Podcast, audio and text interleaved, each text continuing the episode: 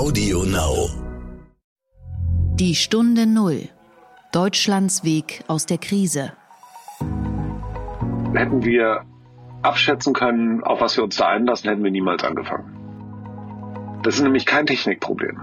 Es ist auch kein Datenproblem. Es ist kein, kein Produktproblem. Es ist ein Menschenproblem. Wir haben jetzt ein, sozusagen ein Jahr, an dem uns Teile fehlen. Wir haben bestimmte Urlaube nicht gemacht, wir können Freunde und Familie nicht sehen und so weiter. Was machen wir jetzt damit? Äh, ganz oft setzt sich das um in, naja, ich nutze die Zeit, um mich auf die auf eine bessere Zeit vorzubereiten. In eine Zeit, wo ich wieder reisen kann, wo ich wieder mit Menschen sprechen kann und so weiter. Und da ist Sprachenlernen relativ weit oben.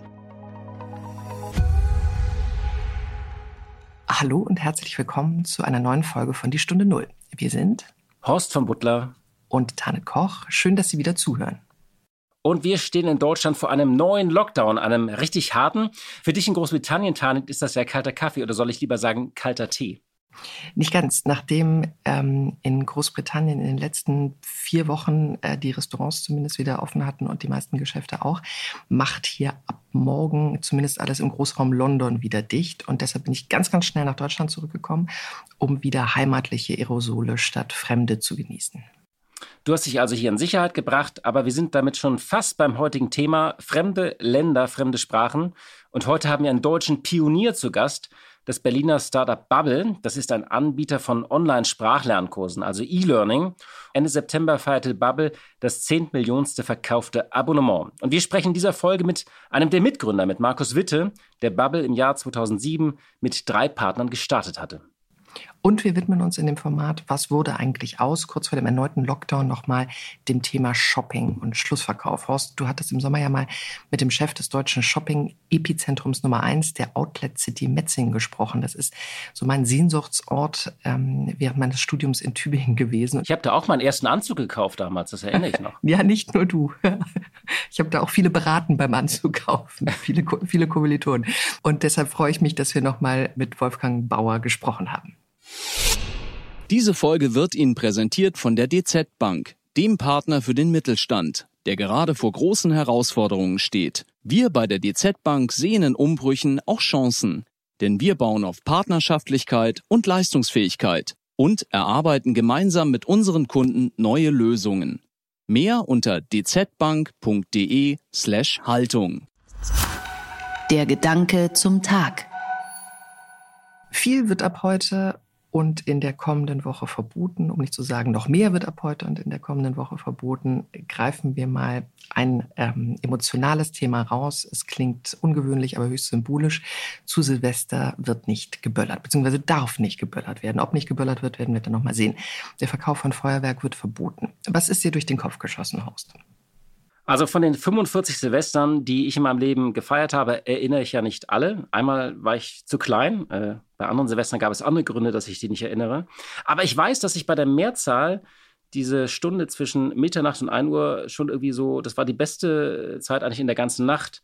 Feuerwerk gehört für mich einfach dazu, Böllern gehört dazu. Und du kannst dir auch gar nicht vorstellen, was ich so alles in solchen Nächten da früher mal in die Luft gesprengt habe. Ist aber auch lange her, muss ich sagen. Die vergangenen Jahre habe ich den Jahreswechsel dann doch ich habe ja auch äh, drei Kinder, immer eher so mit diesen größeren Batterien bestritten, wo man nur einmal anzünden muss und zehn Minuten dann zuschauen kann. Da hat man ja echt so ein professionell glühendes Spektakel und eine richtige Choreografie am Himmel. Und ich musste auch immer meine Kinder so ein bisschen bändigen, damit die nichts Falsches anzünden oder abfackeln. Also, ich muss sagen, für mich gehört es dazu. Und ich werde es vermissen, auch wenn meine größte Böllerzeit sozusagen hinter mir liegt. Greta, die Deutsche Umwelthilfe und Millionen Haustiere dürften hingegen jubilieren. Ich müsste es jetzt sozusagen zum Zwecke des Pro und Kontras auch tun, aber das ist mal wieder eines der ähm, doch überstürzten und späten Verbote, bei denen man sich fragt, hätte es da vielleicht Alternativen zur Förderung des Schwarzmarkts von Polenböllern gegeben? Ich habe gestern das erste Mal eine Pressemitteilung des Verbandes der pyrotechnischen Industrie gelesen. Ich wusste gar nicht, dass es den gab. Ich lese mal vor. Das im heutigen Tage ausgesprochene Verkaufsverbot wird die Branche hart treffen. Im Zweifel droht nun die Insolvenz des gesamten Wirtschaftszweiges. Wir fordern den vollumfänglichen Ausgleich der dadurch entstehenden Umsatzverluste. Diese liegen im dreistelligen Millionenbereich. Unsere Juristen sind der Auffassung, dass unsere Branche aufgrund der Tatsache, dass wir 95 Prozent unseres Jahresumsatzes im Dezember erwirtschaften, keine Unterstützung durch die Überbrückungshilfen erhalten werden. Und da habe ich mich natürlich gefragt, soll der Staat jetzt wirklich für einen dreistelligen Millionenbetrag äh, Feuerwerk und Böller kaufen? Also richtig Kanonschläge, Pyroland, Bloody Blue, 40 Schuss Feuerwerk, Batterien und bengalische Feuer? Soll er die ersetzen? Also da habe ich, finde ich schon komisch. Naja, vielleicht kann man ja irgendwie das eine große nationale Feuerwerk starten, sobald 70 Prozent äh, der Bevölkerung in Deutschland durchgeimpft sind, dass man da sozusagen so ein, so ein Fourth of July-artiges Happening veranstaltet. Aber ehrlicherweise ist die Forderung ja nicht so verwunderlich, denn der Staat ersetzt ja auch der Gastronomie zum Beispiel gerade die nicht gebratenen und verzehrten Weihnachtsgänse. Das stimmt, wenn der Staat, wenn er den Umsatz ersetzt, darf er nicht urteilen über Qualität oder Nachhaltigkeit. Also er setzt ja auch fettige Pommes, die nicht gegessen werden und nicht nur fair gehandelten Kaffee, der getrunken wird. Aber es wirkt trotzdem schräg oder für mich ja. ist es auch so ein Symbol. Und du hast recht, also erstmal, wir können die Böller und Raketen gerne sozusagen immer zünden, wenn fünf Millionen weitere Menschen geimpft sind. Ich finde bloß, der sehr bekannte Hersteller Vego hat ja gesagt, dass die Ware problemlos auch im nächsten Jahr noch verwendet werden kann. Dann können wir die ja. doch nicht ersetzen. Und äh, im Verkauf und in den Fabriken lässt sich für die Mitarbeiter ja wahrscheinlich Kurzarbeit beantragen. Ja, genau. Und was wieder aber zeigt, dass dieser Umsatzersatz irgendwie ein Irrweg ist, wenn wir jetzt 75 Prozent ersetzen, aber das Zeug kann ja nächstes Jahr verkauft werden. Ja. Klar, die können auch in der Fabrik nichts produzieren, das ist ein Problem, sehe ich. Aber ich dachte ja auch bei diesem Umsatzersatz, das ist ein Paradigmenwechsel, besser als diese bürokratischen Zuschüsse und Kredite, die nicht helfen oder oft nicht ankommen. Und das wirkt jetzt für mich aber schon wie so eine große Konfettikanone. Also da muss schnell geholfen werden. Die müssen irgendwie auf ein anderes System kommen und irgendwie Fixkosten ersetzen, weil Ware, die irgendwo in einem Lager jetzt noch liegt, die komplett zu ersetzen beim Umsatz, ich glaube, das, äh, das können wir nicht weiter durchhalten. Naja, dann sind wir wieder bei der Kreativindustrie, wo gar keine Fixkosten anfallen und die, wir haben es schon ein paar Mal angesprochen, an ganz, ganz vielen Stellen durchs Raster fallen und die sich natürlich auch fragen, warum andere Böller äh, ersetzt bekommen sollten und ähm, bei ihnen der Kühlschrank immer schwerer wird zu füllen. Apropos Hilfen, mir erzählte gestern ein befreundeter Wirtschaftsprüfer und Steuerberater, dass er, und wir wissen ja, was die an Prüfungen überstehen müssen, um, um überhaupt Steuerberater und Wirtschaftsprüfer zu werden, dass er am digitalen Antragsformular gescheitert ist, um sich dort anzumelden, damit er für seine Mandanten und Klienten Überbrückung Überbrückungshilfen beantragen kann. Der hat dann ähm, nach zig Versuchen die Behördenhotline irgendwann bemüht und äh, der Mitarbeiter dort musste sich ganz kurz mit seinem Chef beraten und nach 45 Minuten in der Warteschleife wurde der arme Mann dann aus der Leitung geworfen. Das ist ein Einzelfall, aber man mag sich die Summe der Einzelfälle gerade gar nicht ausmalen. Ja, und man hört es immer wieder und das ist ein Problem und das muss sich dringend im neuen Jahr ändern, wenn dieser Lockdown länger dauert. Die Ironie ist übrigens, alles, was ja so ein paar Grüne immer schon verbieten oder einschränken wollten, also den Kurztrip nach Mallorca oder in irgendwelche Städte und jetzt diese Silvesterböllerei, das hat das Virus von ganz alleine hinbekommen. Und insofern endet das Jahr auch ein bisschen konsequent. Als äh, spaßfreies Jahr äh, ist es ja, wird es ja in die Geschichte eingehen, als schweres Jahr Tja. und deswegen auch keine Knallerei zum Schluss. Allerdings. Die Stunde Null. Das Gespräch. Horst, du bist in Hamburg auf die Schule gegangen, hast aber trotzdem ab der siebten Klasse Russisch gelernt. Wie kommt man darauf? Also auf meiner Hamburger Schule gab es einfach ab der siebten Klasse Latein oder Russisch. Das liegt daran, dass Hamburg Partnerstadt von St. Petersburg ist. Und ich habe ehrlich gesagt damals einfach keinen Bock auf Latein gehabt, wie so die meisten. Und damals haben mir sehr viele so kluge Onkels von einem Mann namens Gorbatschow erzählt und haben gesagt, die Sowjetunion, die öffnet sich, das wird sich alles ändern. Und wenn ich dann Russisch lerne und kann, dann hätte ich eine große Zukunft. Ob ich das eingelöst habe, kann, können andere beurteilen. Und ich habe dann bis zum Abitur Russisch gelernt, danach sogar Slawistik studiert und wollte eigentlich mal Moskau-Korrespondent werden. Хорошо, aber daraus ist dann ja offenbar leider nichts geworden. Очень хорошо. Ja, nein, es ist wirklich schade. Es ist eben nicht sehr gut. Ich bekam 2004 dann ein Angebot für eine Schwangerschaftsvertretung bei der Financial Times Deutschland und so bin ich in den Wirtschaftsjournalismus irgendwie gerutscht. Aber ich leide darunter, dass ich mein Russisch nicht pflege und es ist so ein bisschen eingerostet und um genau das Thema geht es ja heute. Wir alle lernen Sprachen in der Schule. Wir alle haben auch nochmal Träume irgendwie, ich sollte doch nochmal Spanisch lernen oder Italienisch lernen. Und da gab es natürlich immer Volkshochschulen oder so CD-ROMs, auf denen man das lernen konnte. Aber das war alles furchtbar umständlich. Ich habe selber mal in, in Spanien Deutsch unterrichtet, um mir fürs Studium dort was dazu zu verdienen. Und auch meinen Schülern damals hätte ich gewünscht, dass es äh, das Angebot gibt, was es, was es heute gibt. Ähm, in England habe ich festgestellt, in den letzten Wochen nutzen sehr, sehr viele Duolingo. Und hier ist es eben Bubble. Ähm, Bubble ist ein Pionier der Online-Sprachlernanbieter. Heute gibt es dort über 10.000 Stunden an Lerninhalten in 14 Sprachen von Spanisch bis Indonesisch. Das Team hat 750 Mitarbeiter und sitzt neben Berlin auch in New York. Bubble setzt seit 2009 auf ein sogenanntes Premium-basiertes Abo-Modell und macht im Jahr 2018 106 Millionen Euro Umsatz, bezeichnet sich als Marktführer. Von den Corona-Lockdowns hat Bubble massiv profitiert, wie eben auch andere angesprochene ähm, Sprachanbieter, Sprachdienstleister. Die Zahl der Neuanmeldungen stieg im Bereich Deutschland, äh, Österreich und Schweiz und im US-Markt ab März um 200 Prozent. Im September feierte Bubble 10 Millionen verkaufte Abos und äh, auch bestehende Kunden nutzen das Angebot verstärkt. Also die Zahl der abgeschlossenen Lektionen in der App hat sich seit März verdoppelt. Im Schnitt bleiben Nutzer 18 Monate dabei, sagt Bubble. Und ich habe mit dem Mitgründer Markus Witte gesprochen. Er ist 50 Jahre alt, war zwölf Jahre lang CEO und Chairman of the Board, bevor er vor gut einem Jahr, im November 2019, in die Rolle des Executive Chairmans wechselte. Einen schönen guten Tag, Herr Witte. Guten Tag. Herzlich willkommen in der Stunde Null. Jedes Unternehmen hat ja so ein bisschen einen, einen Gründungsmythos, so einen Horeka-Moment, äh, eine besondere Situation, dieses How I Got Started. Können Sie vielleicht mal kurz schildern, wie das bei Ihnen war? Was ist, was ist Ihr Gründungsmythos? Ja, bizarrerweise haben wir den, haben wir den wirklich, und es ist auch gar kein Mythos, ähm, sondern es ist tatsächlich eine, eine relativ kuriose Geschichte. Wir waren vier Gründer, die äh, alle vier aus der Musiktechnologie kamen. Und äh, wir hatten schon ein gemeinsames Projekt, nämlich eine Musiktechnologie-Plattform, oh Wunder. Und zwar äh, das, das, was wir vorher als CD-ROM-Produkte kannten, als so Sachen, die man sich auf dem Rechner installierte, äh, wollten wir online bringen. Heute nennt man das SaaS. Software as a Service. Das kannten wir noch nicht. Vielleicht gab es das auch damals noch nicht.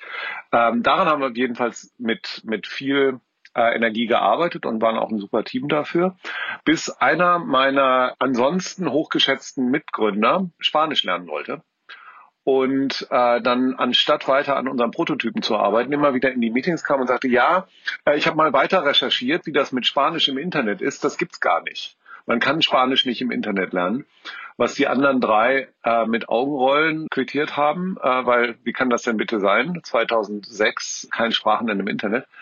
Ähm, wir haben dann irgendwann gesehen, tatsächlich ist das so. Und es gibt auch, wie in der Branche, aus der wir kamen, so CD-ROM-Produkte, aber in einer fürchterlichen Qualität, was so die Produktentwicklung angeht, vor allen Dingen. Also so wir kamen aus einem Bereich, wo aus aus Kellern und, und äh, äh, Hinterzimmern großartige Software kam und, und Leute mit ganz viel Begeisterung tolle Produkte gebaut haben. Und dann haben wir uns diese E-Learning-Applikationen angeguckt, die es, die es damals gab, die man eben auch so über CD oder DVD auf dem Rechner installierte. Und wir waren einfach nur erstaunt, äh, dass, dass da noch niemand sich um die Technologie und das Interface und ähnliches gekümmert hat dann gegen meinen erbitterten Widerstand haben wir uns dann irgendwann entschieden, wir machen das. Wir wissen zwar noch nicht so richtig, wie das mit dem Sprachenlernen funktioniert, aber wir können auf jeden Fall Technologie und äh, wir können auf jeden Fall äh, gute digitale Produkte bauen. Und online haben wir auch relativ gut verstanden. So war unsere naive Hypothese. Und wie so oft, wenn man was anfängt, hilft das total, wenn man nicht weiß, wie kompliziert das ist, wie schwierig das ist und dass man eigentlich vom Thema noch gar keine Ahnung hat. Also hätten wir abschätzen können, auf was wir uns da einlassen, hätten wir niemals angefangen. Das ist ganz interessant. Heute klingt das ja total logisch. Man macht das irgendwie online, aber 2007 nicht auf CD-ROMs oder Lehrbücher zu setzen, war eine, einfach eine neue Idee. Jetzt gibt es, glaube ich, 10.000 Stunden an Lerninhalten, 14 Sprachen von Spanisch bis Indonesisch, 750 Mitarbeiter in Berlin und New York. Dann immer die zweite typische Frage, wie sind Sie jetzt groß geworden eigentlich? Sie haben ja jetzt nicht Milliarden eingesammelt, Sie haben nicht wie diese Woche wie DoorDash oder Airbnb ein IPO gemacht mit absurden Bewertungen, Sie sind einfach gewachsen. Wie haben Sie das gemacht? Ja, einfach sind wir nicht gewachsen. Das, äh, das war ein, Schritt, gewachsen. das war ein Schritt nach dem nächsten. Also der erste Schritt war, nachdem wir uns dazu entschieden haben, diese wahnwitzige Idee umzusetzen, war der wichtigste erste Schritt, zu sehen, was wir alles nicht können. Und ich glaube, da sind wir schon rausgestochen und haben uns von vielen anderen Gründerteams äh, unterschieden. wir haben relativ schnell festgestellt, dass unsere Kompetenzen nicht ausreichen, um eine gute Sprachlern-App zu bauen. Das ist nämlich kein Technikproblem. Es ist auch kein Datenproblem. Es ist kein, kein Produktproblem. Es ist ein Menschenproblem. Das äh, Sprachenlernen hat mit Menschen zu tun und zu unserem Erstaunen haben wir festgestellt, es gibt schon seit Hunderten von Jahren Menschen, die sich professionell damit beschäftigen, wie Menschen Sprachen lernen und die das auch ganz gut schon erforscht und ausprobiert haben. Was wir in guter Tech-Manier erstmal natürlich völlig ignoriert hatten. Das hilft auch am Anfang, wie gesagt, um Komplexität zu reduzieren. Aber im Unterschied zu vielen anderen Teams, vor allen Dingen in unserer Branche, haben wir dann gesagt, Mensch, das geht so nicht. Wir müssen diese Experten an Bord holen und wir brauchen diese Kompetenz. Wenn wir sie selber nicht haben, dann müssen wir Leute finden, die sie haben. Und äh, das war so der erste Erfolgsfaktor, aber auch die erste große Häutung und große Krise natürlich, weil wir eben gesehen haben, dass das, was wir, was wir uns überlegt haben, einfach niemals funktionieren würde. Der nächste Schritt war dann, ein Modell zu finden, wie, wie sich das Ganze als Business tragen kann. Weil ein Produkt bauen ist eins, das haben wir dann tatsächlich geschafft. Und inzwischen hat, hat Bubble mehr als 150 Sprachlernexperten, also Lehrer und Fremdsprachendidaktiker, aber eben auch sowas wie Cognitive Scientists, Lernexperten und so weiter. Ähm, das haben wir in 2009 angefangen, nachdem wir das erste Produkt mehr oder weniger in Sand gesetzt haben. Also nicht, dass es nicht beliebt war. Äh, das erste Produkt war super beliebt, aber wie gesagt, man konnte damit keine Sprache lernen. Und dann haben wir es so halbwegs hingebogen, dass man, dass, dass wir ein Produkt hatten, mit dem man auch lernen kann. Aber Geld verdienen mussten wir dann ja auch noch. Äh, nicht, weil das der einzige Zweck war, warum wir das Ganze überhaupt gemacht haben, aber am Ende wollten wir alle unser Leben weiterführen und die Menschen, die wir eingestellt haben, wollten auch alle Gehälter haben. Und die müssen ja irgendwo herkommen. Da sind wir dann auch durch viele Phasen gegangen, bis wir dann uns entschieden haben, 2000, Ende 2009, was auch relativ ungewöhnlich war damals, auf Abos zu setzen. Heute gibt's ja alles aus, auf Abo, Rasierer, Socken, was man will. Ähm, zu der Zeit, weiß ich noch, hat irgendein ein äh, internationales Medium äh, gesagt, The Wall Street Journal and Babel introduce subscriptions. One of them is wrong. Das habe ich alleine alleine, dass wir waren damals, was weiß ich, sieben Leute, acht Leute, dass da stand Wall Street Journal and Babel in der Überschrift das äh, äh, fand ich schon super. Aber sie waren beide richtig. Sie lagen beide richtig. Beide haben Abos eingeführt, erfolgreich, nicht?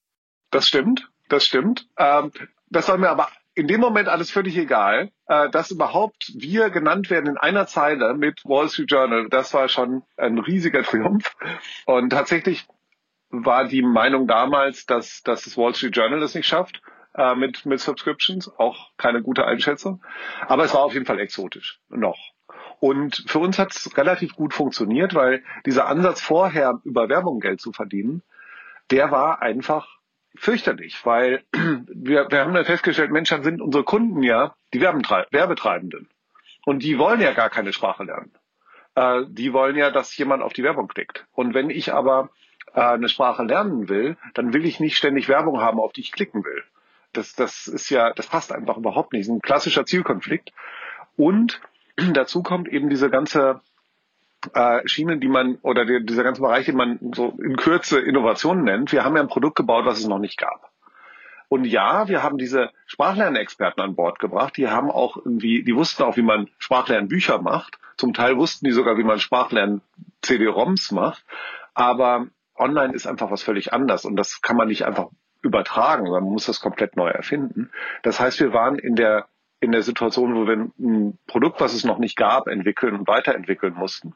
Und dann noch auf Nutzer auf der einen Seite und Kunden auf der anderen Seite zu optimieren, das war einfach nicht drin. Und über dieses Modell, dass die Lernenden selber für die Nutzung zahlen, was damals, wie gesagt, noch nicht selbstverständlich war, hatten wir ein sehr gutes, äh, sehr gute Übereinstimmung. Unser wichtigstes Ziel war, den Menschen zu helfen, dabei zu bleiben und äh, als Sprachen, wenn man Sprachen lernt, dann ist es der größte Grund, warum man nicht zum Erfolg kommt, weil man es nicht weitermacht. Die Krise hat jetzt äh, tatsächlich bei Ihnen ja zu einem äh, Boom geführt. Sie haben im September oder Ende September 10 Millionen verkaufte Abonnements gefeiert, aber auch bestehende Kunden haben offenbar das Angebot einfach verstärkt genutzt. Die Zahl der abgeschlossenen Lektionen in der App hat sich seit März 2020 äh, verdoppelt. Haben Sie im Frühjahr das erwartet oder hat Sie das auch selbst überrascht? Hm, Eine, eine Mischung. Übrigens, äh, die 10 Millionen Abos haben wir nicht alle in 2020 verkauft, leider. Nein, nein, über die Jahre, das 10, Sie haben sozusagen den 10 Millionensten Kunden gefeiert, so wie der einmal der 1 Millionenste VW-Käfer vom Band gerollt ist sozusagen, nicht? Genau, daran arbeiten wir noch. Ähm, das kommt in, das, das kommt dann in ein paar Jahren. Damit will ich sagen, wir sind damit noch lange nicht am Ende. Ähm, ja, wir haben, wir haben natürlich schon gewusst, dass erstmal wirtschaftliche Verwerfungen uns nicht direkt treffen. Das hatten wir vorher schon gesehen, dass das kein zyklisches äh, Business ist, wo, wo äh, eine Rezession zum Beispiel die Nachfrage dämmt, sondern es gibt da ganz, ganz viele widersprüchliche Effekte. Als das losging mit dieser Pandemie, ganz ehrlich, so richtig viel in unsere Forecasts haben wir da nicht geguckt wie alle anderen waren wir erstmal aufgescheucht, um Gottes Willen. Wir haben Leute, die hier im Büro sind. Was machen wir denn jetzt? Äh, wie arbeiten wir jetzt überhaupt weiter? Wir haben uns auch drum gekümmert, äh, auch Gedanken gemacht, was passiert denn jetzt? Also das war ja gerade am Anfang, der, als es in Europa losging, war ja Italien einfach in fürchterlichen Zuständen. Solche Themen haben wir diskutiert. Und wir haben dann auch relativ bald im März schon äh, kostenlose Zugänge für, für Schülerinnen und Studenten in, in äh, Italien rausgegeben.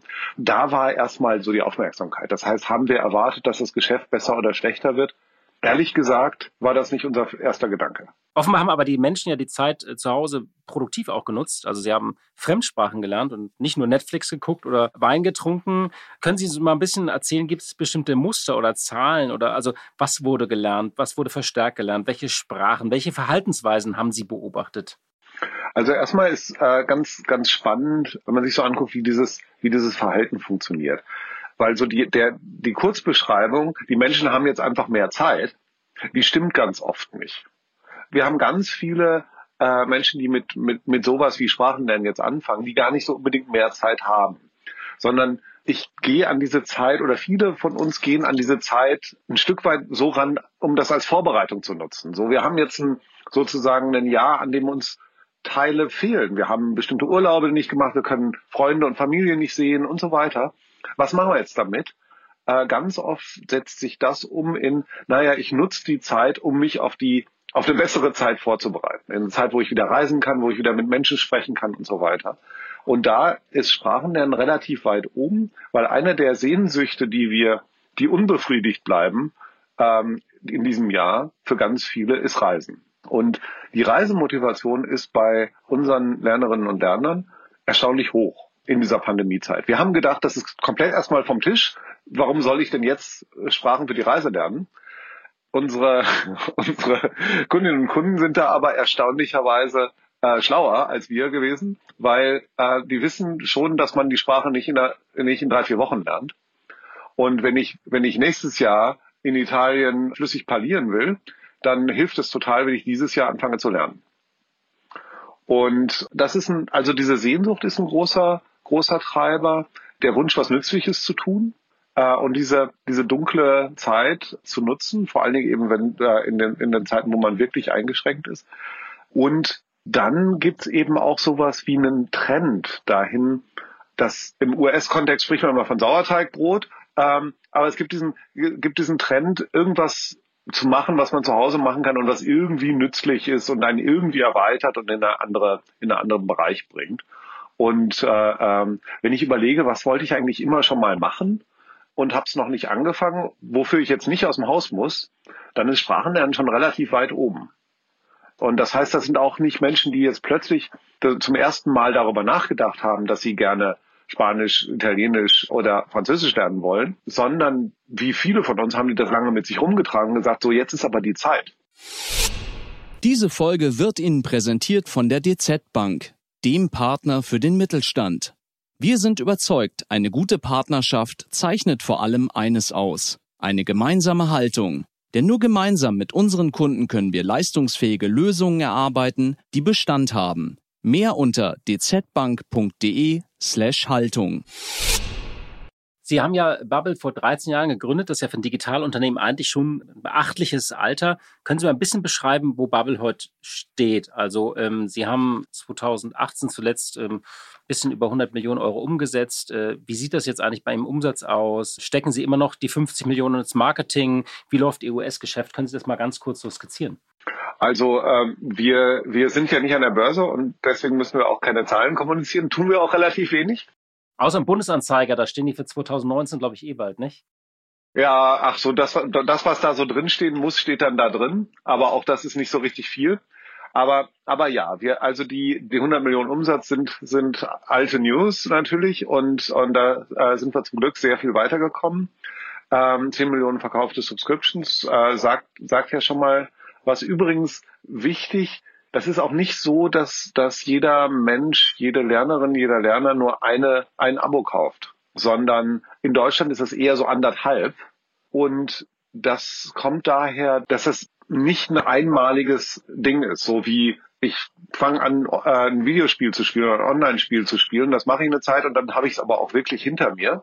Sondern äh, wenn ich wenn ich mein Spanisch verbessere, dann höre ich das vielleicht irgendwann auf. Also es gibt ja ganz selten Sachen, die ich einfach ewig tue. Aber ich fange das dann irgendwann wieder an, weil ich jemandem über den Weg laufe, weil ich irgendwelche Pläne mache oder eben weil, weil äh, unerwarteterweise eine Pandemie kommt. Ansonsten 750 Mitarbeitende haben Sie schon gesagt. Es ist eine, relativ zu dem, wie wir angefangen haben, eine relativ große Firma geworden. Externes Geld brauchen wir für, nicht, um, um unser Geschäft zu machen. Das, äh, das ist schon seit 2011 so. Also Sie wachsen weiterhin aus Ihrem Cashflow. Genau, genau. Ja. Das unterscheidet uns von vielen anderen Startups oder Tech-Companies. Wir haben nicht viel Geld gebraucht, um äh, wirtschaftlich auf eigenen Füßen zu stehen. Das ist aber auch, hat so ein bisschen mit der mit der Orientierung zu tun. Das war uns auch immer wichtig. Für wen arbeiten wir eigentlich? Das, das haben wir intern sehr stark diskutiert über diese Werbe, Werbung versus Abo-Geschichte. Und das hat sich dann ziemlich fest, festgehängt in der Firmenkultur und in der Führungskultur auch. Wir wollen nicht für Werbetreibende arbeiten und wir wollen auch nicht für, für Investoren arbeiten, sondern wir wollen für die Leute arbeiten, die auf der Plattform auch lernen. Und, und dazu ist es dann schon ganz hilfreich, wenn das auch die sind, die einem die Gehälter bezahlen, weil wessen Brot ich esse und so. Sie sind ja 2015 in die USA gegangen. Das ist ja oft immer sozusagen ein, ein großes Wagnis, ein großer Schritt für jedes Unternehmen auf diesem lukrativen Markt, aber eben auch schwierigen Markt anzugreifen, wo es ja Konkurrenz gibt. Hat sich das gelohnt im Rückblick? Ja, enorm. Okay. Enorm. Also in den USA, dieses Jahr war sowieso völlig unfassbar dort für uns, aber auch über die letzten Jahre sind wir da hervorragend gewachsen, haben eine große Marke aufgebaut und, und uns auch, auch mehr Marktanteil gewonnen tatsächlich dieses Jahr, äh, nochmal ganz deutlich. Das war aber auch nicht einfach. Ne? Also so als deutsche, als deutsches Unternehmen äh, in den USA in einem Konsumentenmarkt, also in einem Massenmarkt, irgendwie einen Blumentopf zu gewinnen, das war schon ein dickes Brett. Und auch das war viel, viel, viel schwieriger, als wir uns das gedacht haben. Was sind da so die Learnings? Also wie, wie, wie macht man einen erfolgreichen Markteintritt da? Also ähm, es ist nicht so, dass ich jetzt sagen würde, wir haben das jetzt einmal gemacht und jetzt, kann, jetzt können wir das. Äh, wir haben erstmal sehr stark unterschätzt, wie exotisch die USA sind. Äh, wir haben gedacht, mein Gott, die Sprache können wir halbwegs. Wir gucken auch die gleichen Filme äh, und hören irgendwie die Musik. Also wie schwierig kann das eigentlich sein? Das war schon eine Überwindung zu sagen, wir machen da jetzt ein eigenes Büro auf weil das haben wir ja in Frankreich auch nicht. Äh, und Frankreich ist von der Sprache her irgendwie schwieriger und weiter weg. Die Kultur, wie man Geschäfte mit anderen macht, die Art, wie man äh, verkauft, das, was Kunden und Kundinnen erwarten, äh, gerade von Apps, ist ziemlich unterschiedlich. Und das mussten wir so nach und nach erst lernen. Und dann ist natürlich das Problem, wir waren, als wir in die USA gegangen sind, waren wir in, in Deutschland oder auch in Europa schon relativ bekannt. Wenn man dann ein Büro in New York aufmacht, und so gewohnt ist, dass, dass einen alle kennen, auch so, wenn man Menschen versucht, Menschen einzustellen, die sagen, wer seid ihr? Wie heißt ihr? Und welche Silicon Valley Investoren haben bei euch äh, Geld investiert? Ach, gar keine? Hm. So. Ähm, da ist man erstmal niemand, egal was man in Deutschland war. Und ob man dann aus Deutschland oder Kasachstan kommt, macht keinen großen Unterschied. Wie sehen eigentlich oder wie sehen Ihre weiteren Expansionspläne eigentlich aus? Sind das auch neue Märkte? Sind das ähm, neue Angebote, äh, weitere Sprachen? Also wie schauen Sie da so ein bisschen in die Zukunft? Ganz stark gehen wir in Richtung neue Angebote für die aktuelle, für die aktuellen Zielgruppen. Wir schauen uns natürlich auch immer neue regionale Märkte an, aber die großen Veränderungen kommen eigentlich durch zusätzliche Lernmethoden. Und das ist auch was, was wir über die Zeit gelernt haben, weil wir haben lange äh, versucht, uns und anderen einzureden, dass man ja im Internet oder über eine App ganz super, wunderbar alleine eine Sprache lernen kann und nichts anderes braucht. Aber dann immer wieder gesehen, dass die, die von unseren Kundinnen und Kunden, die ihre Ziele erreichen, immer auch was anderes nebenher benutzt haben. Und wie das so ist mit Wirklichkeit und Wahrnehmung, wir haben das immer dann wieder ein bisschen hin und her geschoben und gedacht, na ja, das sind so Ausnahmefälle und Zufälle und was weiß ich. Aber irgendwann haben wir gesehen, nee, wenn wir ehrlich sind, um eine Sprache zu lernen, reicht eine App nicht. Das ist für die, für die erste Phase total toll. Aber irgendwann braucht man je nach Motivation und, und je nach je nach Lage andere Arten zu lernen. Und das kann durch die Bank was ganz, ganz verschiedenes sein. Audiosachen oder was zu lesen oder eben auch interaktive Lektionen. Immer am besten mit einer Lehrerin, mit einem Lehrer, immer am besten in der Live-Situation. Das muss man auch irgendwann eingestehen. Sprachenlernen hat mit Menschen zu tun. Wir lernen ja auch eine Sprache, um mit Menschen zu reden und nicht mit Bildschirmen äh, oder, oder Handys oder Computern. Deswegen ist am Ende immer wichtig, wie komme ich in so eine Live-Situation rein. Das haben wir angeschoben vor einer Zeit, um zu sagen, wir wollen Sprachenlernende von dieser Motivation, ich fange jetzt mal an und den, den ersten Schritten, die erste, das erste halbe Jahr bin ich mit der App super bedient. Aber was kommt dann?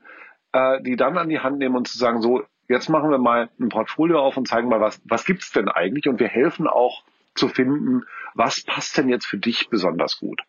Wir sind alle unterschiedlich im Sinne von, wie schnell wollen wir lernen, wie viel Geld haben wir äh, auszugeben dafür, wie wichtig ist uns das, wo ist unser Niveau und so weiter.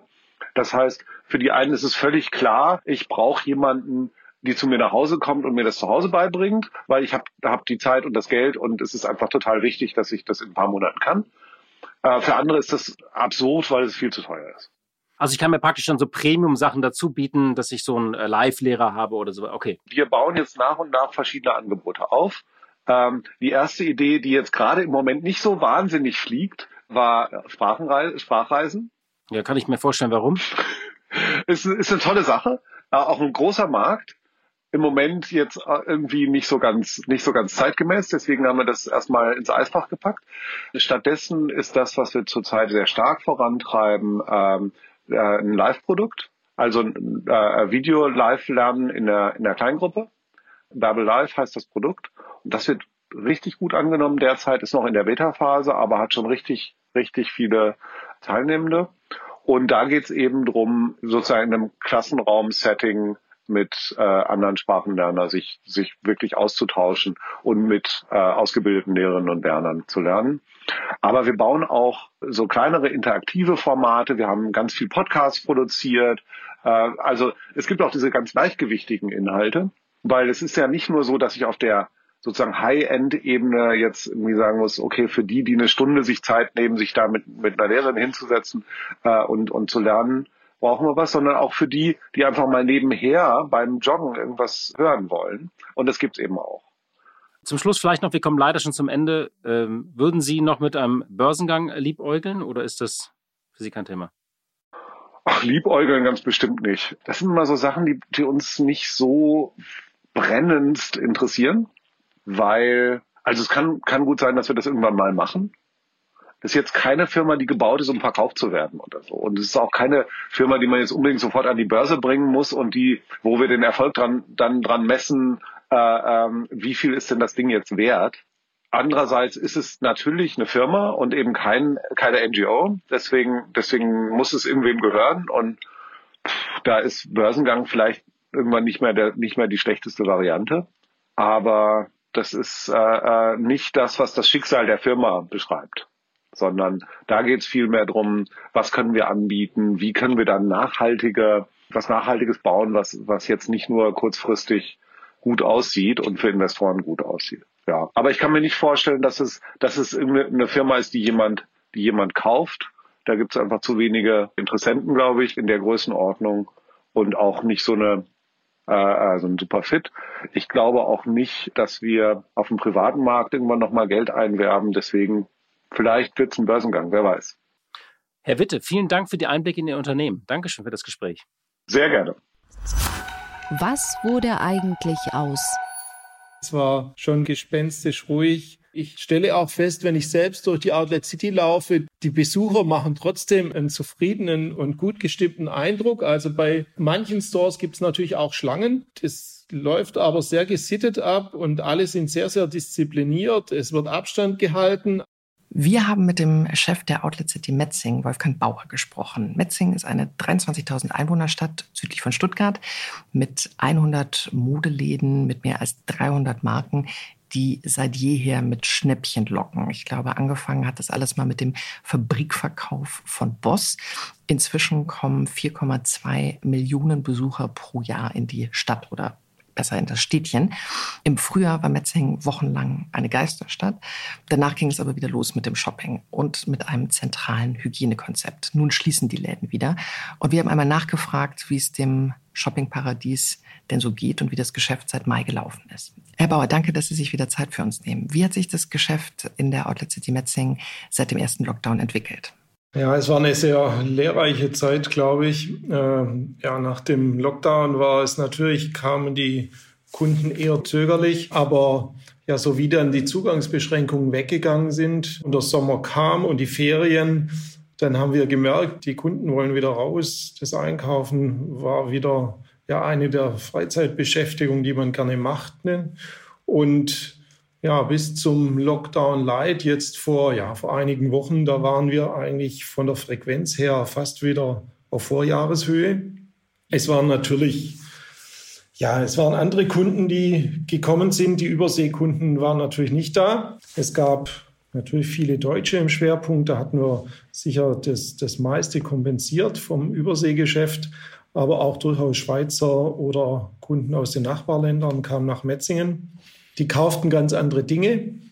Äh, Metzingen steht ja normalerweise schon für Businesskleidung, aber die ist natürlich mit Homeoffice definitiv nicht gefragt gewesen. Natürlich auch keine festliche Kleidung, aber dafür umso mehr Sport, Outdoor-Bekleidung, Produkte, Casual, Haushaltswaren. Ja, so wie es eigentlich sich in der ganzen Handelswelt abgezeichnet hat. Und ich glaube, wir hatten den großen Vorteil, dass die Outlet City eben ja kein enges geschlossenes Center ist, sondern ein Städtchen mit Plätzen, mit Raum zum Abstand halten. Und so lief es eigentlich bis zum Lockdown Light ganz gut. Und dann kamen ja wieder die Zugangsbeschränkungen äh, mit maximal äh, zehn Personen pro Quadratmeter. Es kamen so viele Leute, dass die Behörden äh, fürchteten, dass sich, sich lange Schlangen bilden hier vor den Läden. Das war natürlich auch physisch in einigen, an einigen Samstagen tatsächlich der Fall. Und ich weiß nicht, ob Sie das mitbekommen haben, so äh, bekamen wir hier in Metzingen tatsächlich für, für die Black Week spezielle Vorschriften, denn es durften auch keine Angebote für den Black Friday oder zum Beispiel gemacht werden. Äh, wir hatten da auch ein Großaufgebot an Polizei hier vor Ort, die das hart kontrolliert haben. Wir sind ehrlich gesagt froh gewesen, dass wir dank Digitalisierung und vielen Maßnahmen, die wir da in den letzten Wochen ergriffen hatten, mit dieser Situation, glaube ich, ganz gut zurechtgekommen sind. Und ja, so hat man aus, dem, aus den Erfahrungen des Frühjahrs gelernt. Sie haben zahlreiche digitale Hilfsmittel eingesetzt. Mit welchem Ziel? Äh, wir haben eine digitale Frequenzmessung für die Stores, also in den, an den Türen und in den Außenbereichen. Und in Verbindung quasi mit der App konnten in dieser Zeit die Marken genau die Frequenz messen, die im Store war, sodass möglichst die Zugangsbeschränkung durch die Marke optimal gemanagt werden kann, also so viel Kunden wie zulässig im Store sind.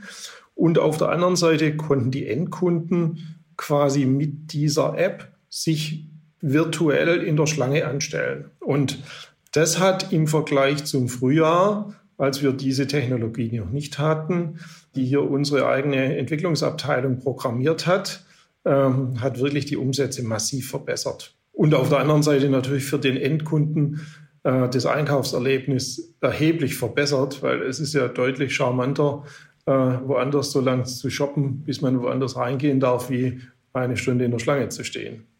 Und jetzt verraten Sie uns noch, was sind Ihre Erwartungen, was sind Ihre Hoffnungen für das kommende Jahr? Tja, ja, ich glaube, zunächst gilt es jetzt natürlich mit dem harten Lockdown zurechtzukommen. Ich glaube, das Schwierige ist, man weiß ja nicht so genau, wie lange es geht. Keiner will sich ja festlegen und keiner kann es letztendlich auch wissen, ist auch verständlich. Und ich meine, wir, wir haben jetzt an mehreren Konzepten natürlich gearbeitet in der Zwischenzeit. Äh, es gibt mittlerweile viele Marken, die, wir nennen das Fashion, Fashion Concierge Programm, letztendlich virtuelles Shopping, wo sich die Kunden über WhatsApp an, direkt an die Marken wenden können und die Produkte werden dann quasi, man geht virtuell durch den Store mit, mit WhatsApp-Video, kann Produkte sich aussuchen, sich nach Hause schicken. Dann haben wir natürlich ein, ja, denke ich, als einer der wenigen, wahrscheinlich der einzige Europa weltweit, einen, einen guten Online-Shop, der natürlich in diesen Zeiten massiv profitiert.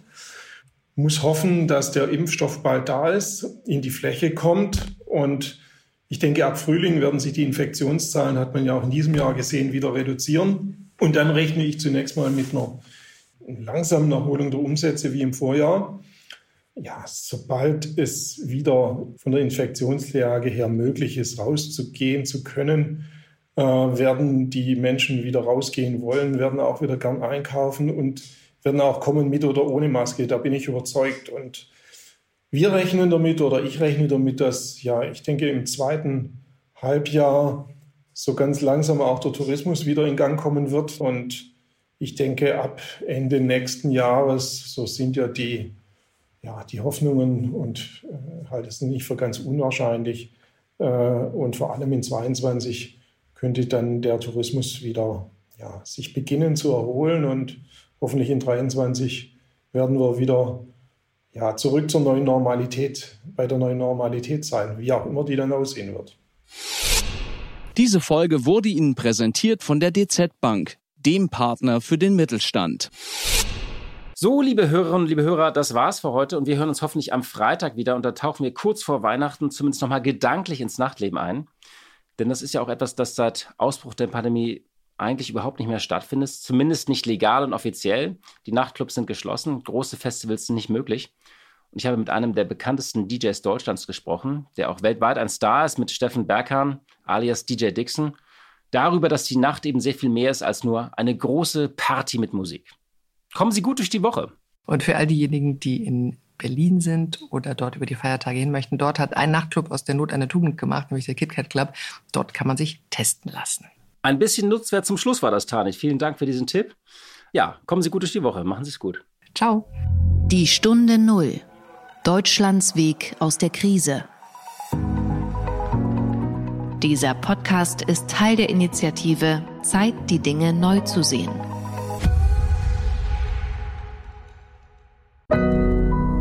Audio Now.